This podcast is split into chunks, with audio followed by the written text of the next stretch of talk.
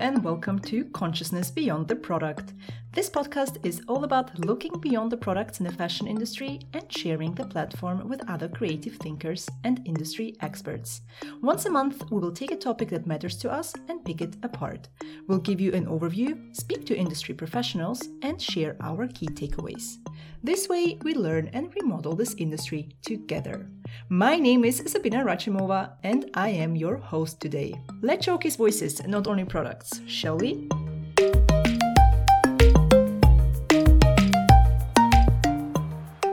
The topic of this episode is price transparency in fashion. How are prices in fashion calculated? Why is sustainable fashion expensive and fast fashion cheap? What is behind the cost of a garment? What responsibilities do fashion brands have for their consumers? These and many, many more questions will be answered in our conversation today. For this episode, we were joined by Sophie Benson, Stephanie Mora, and Rahimur Rahman. Let's get started. Could you please tell me your names and also introduce yourselves? I'm Sophie Benson. I'm a freelance journalist. I focus mainly on sustainable fashion, consumerism, and the environment. Um, I'm a columnist for Dazed, and I also write publications like The Guardian, The Independent, and Another. Hi everyone, I'm Rahim Rahman, and I would call myself a multidisciplinary artist. Yes, hi. Um, my name is Stephanie. I'm, I'm from Costa Rica, and I studied uh, fashion design in Argentina, where I work in both uh, costume design and textile agencies uh, and with small fashion brands. And then I moved to Porto four years ago, and I've been since working at Montevelo. That's a textile design and production agency with a focus in sustainability. Uh, in short, I elaborate sustainability strategies for fashion brands. Then I source the material that aligns materials that align to that strategy and then I do the design and development of the products. Um, when they're ready to be produced, I hand them over to my colleagues in the production team. Thanks so much, everyone. Why would you say it's important to address price transparency in fashion? Uh, let's start with you, Sophie. Uh, I think it's important to address price transparency uh, for a number of reasons. The average price of clothes has gone down um, over the last 15 to 20 years, despite the fact that inflation has obviously uh, gone up. Um, and I think because of that, our understanding of what it takes to make clothes, the skill, the cost, the materials that goes into that process um, has really changed. I don't think the average consumer necessarily understands the costs involved. Um, therefore, I think price transparency is important in in educating the consumer um, you know, what goes on in the process of making clothes um, and what the costs involved are. And if a piece of clothing is really cheap, why is it cheap? What are the costs being cut? Um, who's taking the fall for those costs being cut? Um, so if there is transparency around that from the brands who maybe people consider to be a bit more expensive, then that might make people question, oh, well, if this makes sense to me, you know, if this costs this much money and this breakdown makes complete sense, I understand why it costs this much, then why does this t-shirt cost seven pounds? How can it possibly cost seven pounds? Um, you know, who's really paying the price? So I think if we start to open up that conversation and really start to strip away the layers of not secrecy, but you know, kind of um, uh, you know, people maybe don't want to be as, as open about it. Um, you know, if we start to strip away those layers, then I think it opens up the conversation and helps people have that knowledge and that agency to to question brands and to ask them, well, how really are you achieving such low prices? Thanks so much, Sophie. Uh, what do you think, Rahimur? Price transparency is really important in fashion because it holds accountability and through being transparent actually in your costing in the way things are made. Well actually opens up a conversation between the purchaser so the person the client and the maker and usually we don't have those conversations which is why we have quite a disgusting industry at the moment with fashion um, where people aren't in conversation with their makers with the people who make the clothes even understand how it's made how much it costs and through knowing how much things cost then surely the value of those will come up so that we won't be like we won't accept a you know a two pound top in the sale. I think that is why it's very important. What about you, Steph? Why would you say it's important to address price transparency? Yes, I think it's uh, important because it shows the consumers where their money is actually going. Uh, for instance, in luxury fashion items, the consumers will be able to see that the material and manufacturing costs are actually not too far away from the mid price labels. However, a big part of the price is allocated in marketing, brand value, and margins. Um, I think this will remove the illusion that the more expensive items are equal to better materials and better working conditions for those manufacturing the garments because that's not that's really not how it works. Mm, i love that. Uh, sophie do you feel like customers understand the way that fashion products are priced? I don't really think customers understand the way uh, fashion is priced and i think that has a lot to do with the fact that uh, production has been offshored. So you know 20 30 years ago you might have known someone who worked in a factory and understood the time that it takes to make a garment or how many pieces um, you know go into a garment and the skill that goes into it um, but we don't really have that personal connection anymore with the people who make our clothes and so we've lost that understanding. And alongside that the act of uh, mending repairing and making our own clothes has been uh, lost along the way. I know we're we're starting to get it back and um, there's a real revolution in that sense. Um, but we've we have kind of lost that that practicality that practical understanding when it comes to making our clothes. And so i think because we don't understand the um, the process behind it um, yeah it's difficult to you know to to understand for why things are why things are priced in in such a way I couldn't agree more. We're just uh, really detached from the making process these days. Uh, what are your thoughts on this, Rahimur? I think at the moment, because of the way that fashion is marketed to the mass public, it doesn't even start a conversation about how things are priced. So, for a consumer to even consider how much things cost is something that they've learned. They've either gone to a fashion revolution event or they've read a book, they listen to a podcast, and it's making them wonder but as as retailers no one really starts that question which is why i think a conversation like this is really important because actually it's our responsibility as retailers and makers and designers to kind of probe that question before the consumer even thinks about it. Steph, do you feel that customers understand the way that fashion products are priced? And most importantly, do you think they know what they're paying for? No, I don't think they understand how the pricing strategy works, and I, it's such a complex uh, thing because it changes from brand to brand, and also if uh, special attention is being paid to sustainability and fairness on, on the working conditions, etc.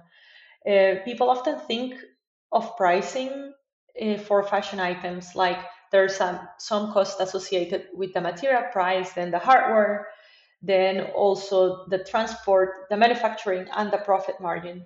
But actually, there are so many other costs associated, like uh, when a product is sold online, for instance, the handling is uh, a good part of this cost.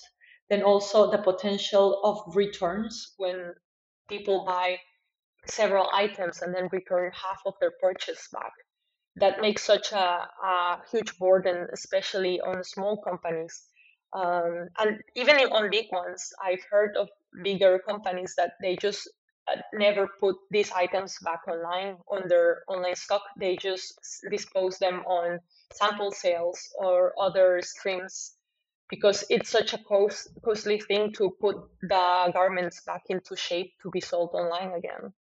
Um, there's also all of the costs associated with licenses and certifications, especially when a brand has a focus on sustainability, um, it can come quite at a price to pay for that name that you see on the end label or this certificate that says uh, this is certified GOTS or a responsible wool standard or all of these kind of things. It, it comes at a cost, not only for the fashion brand, but everybody uh, involved in that chain of supply because in most of these cases for to obtain a certificate uh, all of the parties that handle the materials from the material to the end product has, has to be uh, certificated by this body. I love your answer because I'm so happy that you mentioned things like returns, for example, because people never think about that part. So there's a lot of discussion around sustainable fashion being too expensive.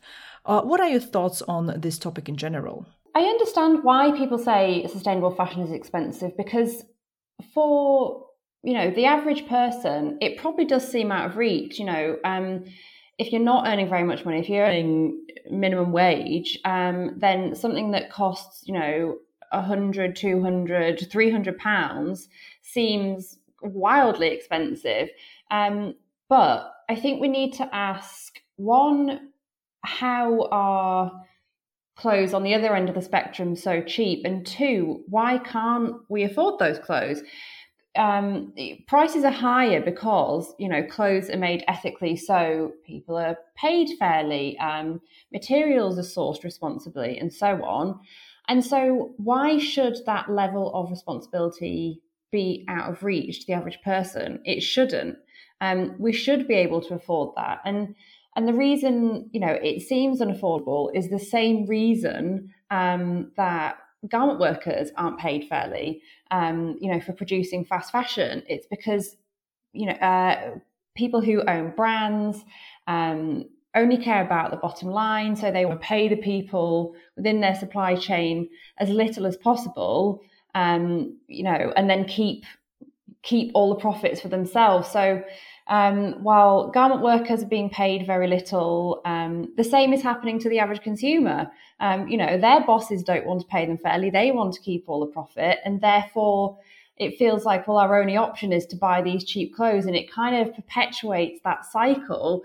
Um, we can't afford to pay a certain price, so we um, buy clothes that are cheap um, and bosses realize well that makes money and then you know the system kind of goes round and round and round. So yeah it technically they seem expensive because we're not paid enough but i think we need to start asking well why can't we afford the clothes? Um, from a kind of personal financial uh, perspective rather than just well why they're too expensive. They shouldn't be uh, expensive to us. It should be completely affordable and within our reach yeah i totally agree uh, what do you think uh, about people saying that sustainable fashion is uh, too expensive, Rahimur? I think the idea of being sustainable in fashion is really big. So actually there's so many different points that people can grab onto. And obviously as myself, even as a sustainable designer, um, my stuff is really expensive. Hell, I can't even afford it. So I think it's one of those things where yes, it is quite expensive, but there's other price points that you can come at. So like I can't afford the clothing that I make. So the clothing that I do wear is all secondhand. It's from charity shops. It's like there's another way for you to be sustainable without buying new clothes. And if you are going to buy new clothes, then you just got to be wary of where it's from. And I think it's that. It's less about having cheap sustainable clothing because that we're seeing already right now with H&M with even Shein for example like all of these really really big ridiculous companies who are greenwashing themselves but actually they're actually doing recycled polyester and all this stuff but it's still mass produced and I think that's the bigger conversation. It's about the amount that we're producing which is why the cost is really cheap that is a very interesting point. I'm really happy you mentioned uh, mass production as well, because we do not talk about it enough. And the fact that brands can't really call themselves sustainable if they overproduce and if mass production is at its forefront.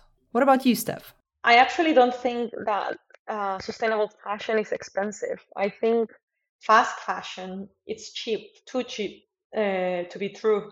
And if you think when you produce a five euro t-shirt, there's no way you could have done that while treating the wastewater where the fabric was dyed in a way that it doesn't pollute when it goes back to to the oceans or to the rivers. There's no way you use materials that are kind to the environment, and there's also no way the conditions of the workers were fair. Uh, to achieve those prices, corners have to be cut definitely and either the quality of the material has to be lowered they're not paying the, a fair price for the design or they're actually stealing the design from another company and this is something that happens so often. Um, or are, either they're pushing the manufacturers to compete amongst them to offer the cheapest price on confection. That of course ends up uh, reflecting on the working conditions and the wages of the of the workers not only on the manufacturing part but also on the dye houses on on the mills on the weavers. There's def- there's so many people involved in in the chain and people when they think about working conditions they only think about those that are sewing but actually there's so many humans interacting with the materials before they even come to be fabrics. And the conditions of these people especially the ones uh, handling chemicals you know if you're cutting corners you're looking at people trying to use le- to make the workers use less protective gear or not not buying good quality gear for for those uh, handling dye stuff and acids and heavy chemicals that are put into the garments. And that's so dangerous. So definitely if if they're cut if corners are being cut this will reflect on the working conditions and the sanitary conditions the installations where these people work that's great thanks so much for all the details do you think that sustainable brands, uh, but also brands in general, have a certain responsibility to educate the consumer when it comes to price transparency? Uh, what do you think they should be doing better? Well, I think certain brands are uh, doing things well. So brands who are beginning to talk about price transparency in general are doing good work. Um, as I said, they're bridging that knowledge gap, you know, where consumers don't understand sort of what's happening behind the scenes. Um, and I think the responsibility is often falling to brands that people consider to be more expensive because they feel that they have to almost justify why they're charging those prices. Um, but I think there needs to be more effort on the part of um, cheaper brands. However, I don't think we'll see it happen because it will reveal, um, you know, the the sort of dark secrets about well, why they can afford to produce clothes so cheaply, and it's because they're using uh, cheap labor, often overseas, but sometimes you know in the UK, and they're just paying uh, less than the legal minimum wage. So I want to see the work coming from fast fashion brands and from cheap brands, um, but I don't think that's going to happen. So in the meantime, you know, for for brands who are manufacturing sustainably and brands who are manufacturing ethically, I think it's great that they're starting that conversation like I mentioned earlier, I think it gives people that knowledge to be able to question, um, you know, why other things can be produced so uh, so cheaply. And it's also been shown that um, brands who are open about their prices and who do kind of engage in um, price transparency, they can drive sales as well. So it is also beneficial to brands. There was some really good research by the University of San Francisco and um, Harvard Business School, and there was a 21% increase in the probability of purchasing an item where there was cost transparency involved. So it's great for the consumer, it's great for that education point, but it's also good for brands because I think people really appreciate that honesty. And if they see the quality, the time, the materials, the fair pay involved, I think they're more likely to see it as an investment and say, yes, I'll make this purchase. Yeah, for sure. I couldn't agree uh, more. Uh, what do you think, Rahimur? I think all fashion businesses, to be honest, have to start thinking about making consciously, consciously, like making making enough that will only will survive the business but also without being like at a surplus because i think what's happening right now is that everyone is over making is over producing in the idea of making lots of money when actually if you look at other companies like I know, so like I grew up with fashion where it was really luxurious, and I always still love this story of like an Hermes bag, where I know some of the skins are really horrific, but the concept and the marketing behind it is that it's so luxurious. Yes, it's unobtainable, but it's made to order. It's one of a kind. And I think if we start looking at fashion in that same way, that when you do buy something, it's one of a kind, it's so special to you, you have memories attached to it, and there's a lot of meaning, then I think that will change the relationship that people have with their clothing, will, which will then make them think about the cost, which will then make them think about how it's made, and that will make the businesses really think about how much they're making. That's beautiful. And uh, what about you, Steph? Yeah, I think I think it's great that uh, sustainable fashion brands are educating consumers. However, I think there's definitely a lack of legislation to make it not not optional. Not not only on price transparency, but in general, there's a lack of transparency in general on how garments are made and what the conditions are. Um, so I think governments should step up their game, and then brands could start uh, releasing more of the information. Um, I, I honestly think that not all consumers want to be educated, uh, and and this is something that I find really really fun. Like how hard it is for people close to me to navigate what things to buy. They're constantly asking me, oh, is this good? Is this better than this? Sometimes it feels like you need a master's degree to buy a pair of jeans and a t-shirt because there are so many labels out there, so many certificates. Uh, sometimes you see something that says, I don't know, BCI cotton, and people assume it's organic cotton, and then it, it really isn't. I think not not all consumers want to be educated or can be because that's also a luxury that that not everybody can afford, right? There's people amongst all um, parts of the economic spectrum, people that ba- barely have their needs covered, that I don't know, single mothers that work two jobs, and then how how are they also supposed to take care of also looking after uh, making a, sm- a, smart or sustainable um, purchases with their garments. So that's why I think legislation is needed to ensure a bare minimum. Same as is in, in you know in food products. You go to a store and you can trust that it's probably at least to the very least not going to poison you. And this is a guarantee we don't have with garments at the moment, which is very bad. So definitely uh, a bit of legislation is needed and then also for the chunk of consumers that want to be educated and that are eager to learn um, i think it's super good what most sustainable fashion brands are doing on like giving insight on how complex the making of a garment is because this is like people don't think about all of the processes that are involved and the dyeing and you know all of the techniques that go into making for instance a, a jean look like it's been used for five years already when you buy it. And then um, people complain when for instance they invest on a on a jean i don't know 200 euros and then it's like a little bit um, used in some parts and it's the fabric starts breaking.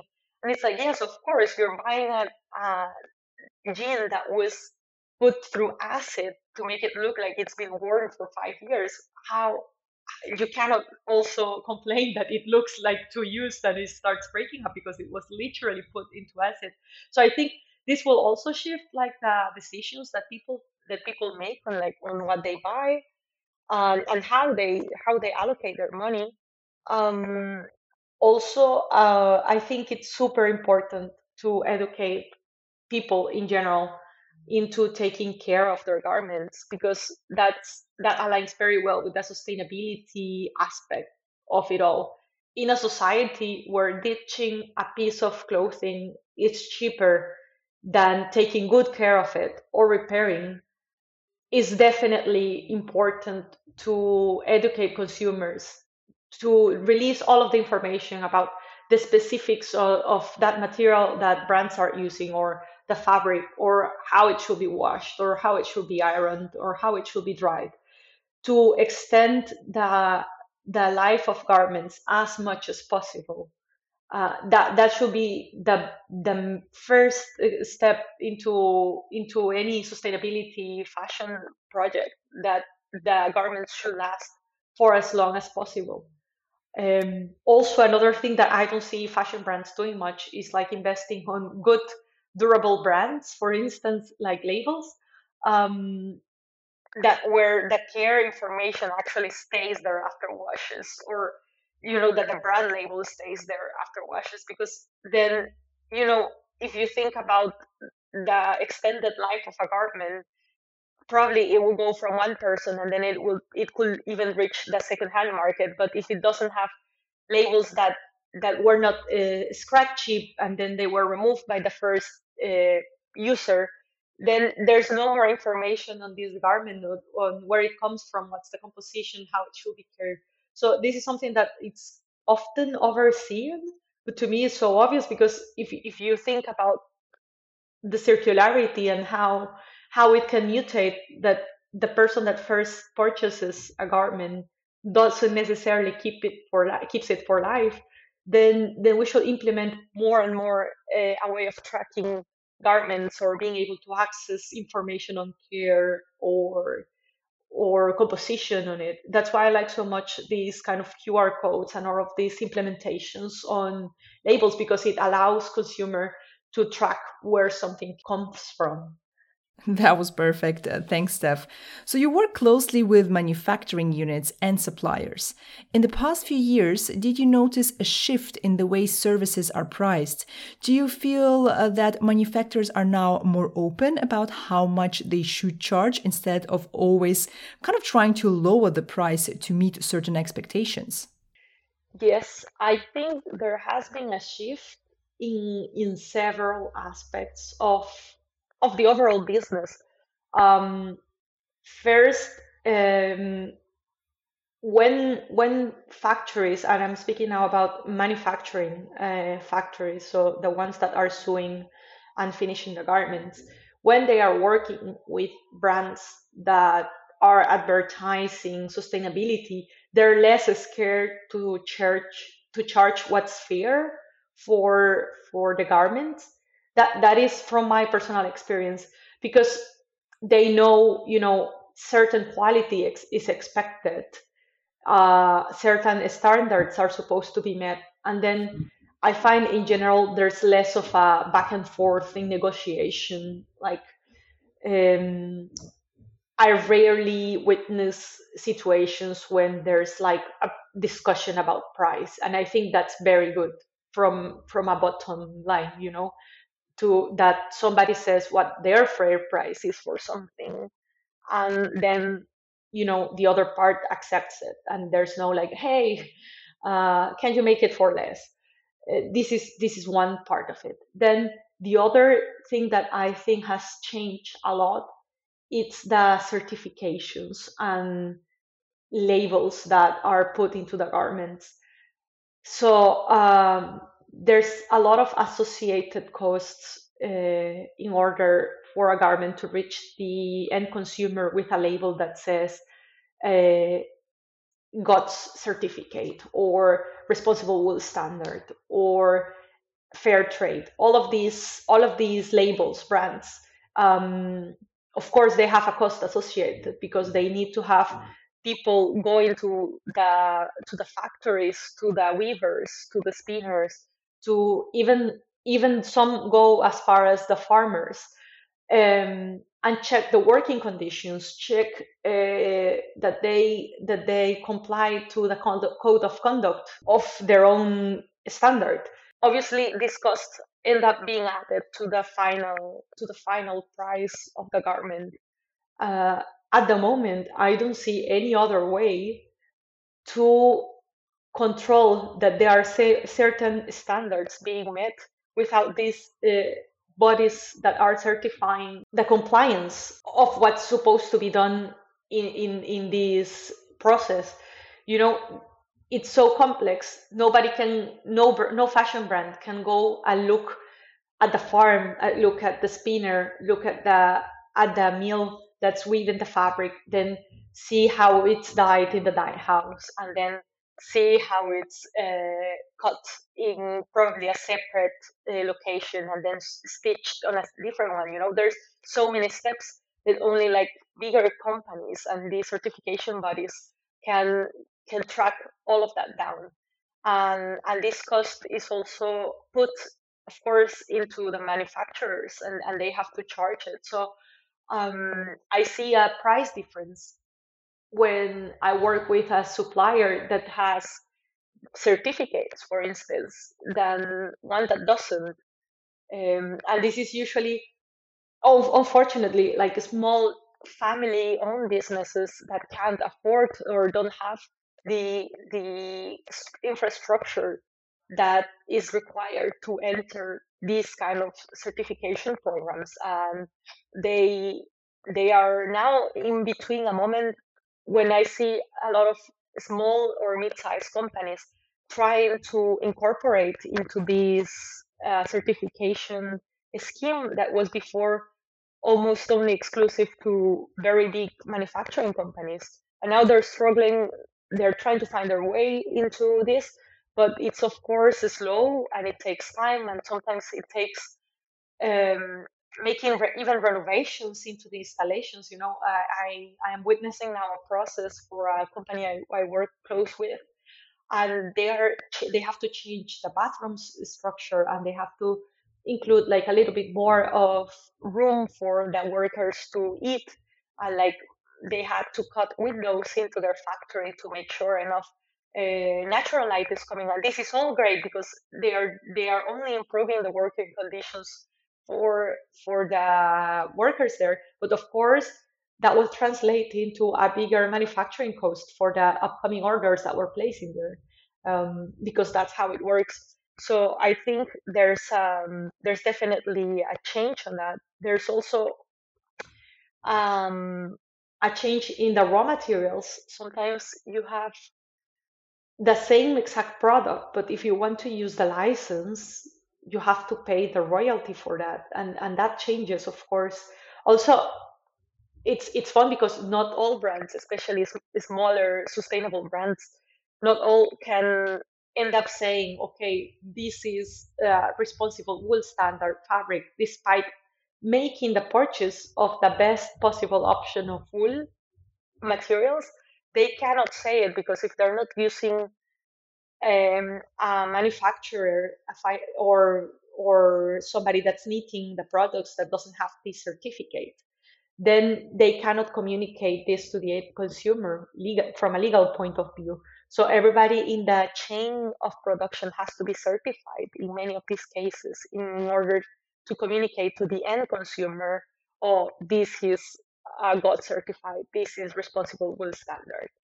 Um, and I find this especially often with rather smaller companies or smaller fashion brands because um, with the low MOQs and low quantities that they do, they end up working with rather small factories, and those small factories are not certified yet or cannot be certified for uh, an extended amount of reasons. So then it, it doesn't necessarily translate into sustainable fashion brands having a lot of these very renowned uh, labels for the end consumer. Oh, thanks so much. That was super insightful. My last question would be Do you have any examples of brands that address price transparency and are doing a good job with it? Um, I think um, a brand that I really loved um, who addressed price transparency um, was Sancho's. Um, and it was, I think it was the way they framed it that was really helpful. So they had a, a, a price transparency collection, um, and there were three options. You could pay the cost price, so how much it cost to make. Um, you could pay a, a, kind of medium price that gave the brand a little bit of profit, help keep the lights on. I think is how they um, how they phrased it. And then you could pay the top tier, um, which meant there was a little bit going to towards business development, so that the brand could, you know. Um, uh, expand its marketing or buy more stock or have more of a, a presence in the market.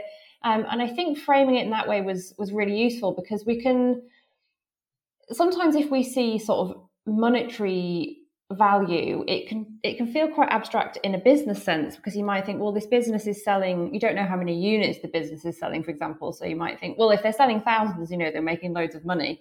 But if you put it in that more of a personal context you know this is helping us keep the lights on this will help us develop our business it maybe gives people you know a bit of a different perspective on it. Um, that's that's a bit more more understandable. Um, you know, so I thought I thought that was great. And to be honest, I really loved the the breakdown um, that your brand has done on on Instagram. I think it was just um, so easy to understand, and I think it was great that you know it people see the the face value of an item and think you know oh you know it, it cost this much much and don't necessarily think beyond that but seeing you know the honesty I think around you know how much you would make as a brand, for example, um, I think was you know was great and quite quite radical. We don't see that very often.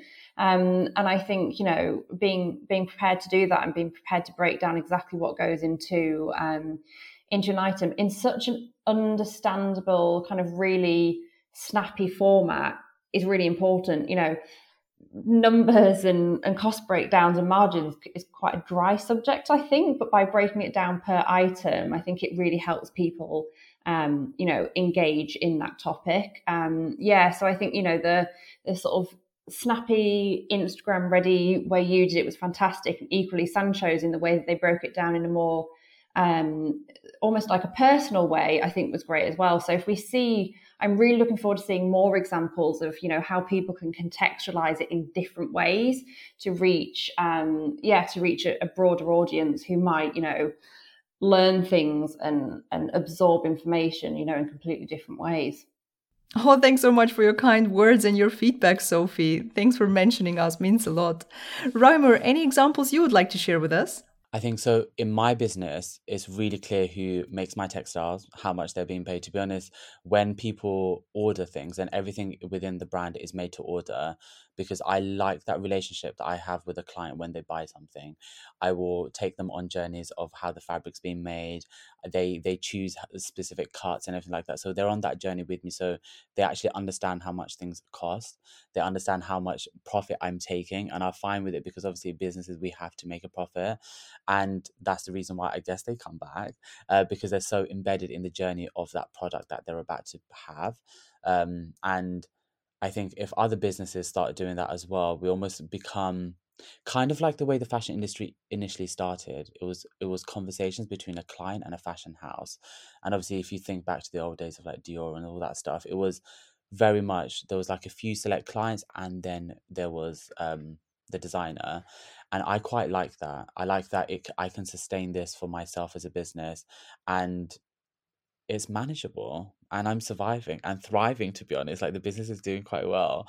Um so I think there's other examples of that as well especially in the industry like especially even if you go to like Liberty for example you can get things custom made within their own store and I think fashion stores should start doing that more where um, there's almost like a bespoke element to it that sits within a price point that is very much like a ready to wear because it's doable it just means that you take less of a margin. Because I think one of the bigger conversations, which I think a lot of people are quite scared to have, is about the markup that retailers take, which actually doesn't actually hit the retailers, it hits the designers because it's like a 75% markup on cost. If the if the stores took a little bit less in profit, that would open up a lot more bank, a lot more money for the designers and the brands to think a bit more cleverly about how they make things and how they do things. Amazing. Thank you very much for sharing that. And what about you, Steph? I think the transparency conversation is is important in you know in breaking down prices and and I think prices have become so polarized over the last couple of decades. So fast fashion brands have got cheaper, but then luxury brands have got more expensive. So that gap in the middle um, can feel really big. And so but often sustainable brands do kind of sit somewhere in the middle. But because fast fashion brands are so cheap, um, and it's not just about affordability. I mean, it, it's literally you know cheap. It's not people who need to um, buy cheap clothes who are keeping who are keeping it going. It's people who you know just want that um, quick thrill, really. Um, and so I think it's really useful that sustainable ones do kind of sit in this in this middle ground between like eye-wateringly expensive and eye-wateringly cheap. Um, and being able to to bridge that gap and to really um, to show that perhaps each each end of the the spectrum is is extreme, um, but that spot in the middle actually makes a lot of sense. Um, I think is really useful and will help. I think will help consumers um, kind of navigate shopping and navigate prices with you know, with perhaps a bit more of a um, a savvy perspective. I think the one thing that's really missing is legislation. I think there needs to be a lot more legislation around the fashion industry and how transparent it is, and the demand for the transparency from cost to make to artisans to everything is that there isn't actually any policing and actually any really like solid policing because there's there's been a few organizations but it feels like everyone's kind of fighting to be the organization who does these things. Whereas if it sits under governmental and actually there's laws within each country like the way we have laws about food like the way we have laws about oil and i think if we have very similar rules with clothing and um, brands and businesses then surely we will go towards a better place where it is transparent, it's traceable, it's manageable, and people will understand, like they do when the oil prices go up, why the price of their clothing has gone up. Oh, wasn't that fantastic? Thank you so much for sharing all of these insights and, of course, for your time. So, what did we learn today about price transparency in fashion? The average consumer doesn't necessarily understand the costs involved in producing garments. Therefore, price transparency is an important tool when it comes to educating the consumer. The pricing strategy changes from brand to brand, and there are so many other costs associated with the price as well, not only the material and the labor that we would usually think about. When a product is sold online, for instance, the handling is a good part of this cost, but also the possibility of returns, which is something a lot of people don't even consider.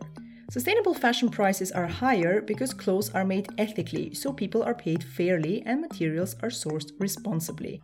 If everyone is paid fairly across the entire supply chain, then a garment simply can't go below a certain price. There's a lot of things that we have to unlearn in order to be able to understand fair prices in the fashion industry and actually even beyond that.